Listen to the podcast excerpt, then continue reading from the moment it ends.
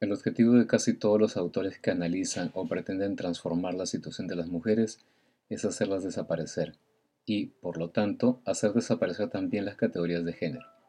Pues lo cierto es que las palabras que las definen conllevan tal carga de denominación masculina, describen tan nítidamente la figura de la inferioridad o de la impureza, que la lucha contra la desigualdad, la violencia y los tabúes no parece poder aspirar a un fin más ambicioso que el de abolir las diferencias entre ambos sexos, en la medida en que tales diferencias perjudican siempre a las mujeres.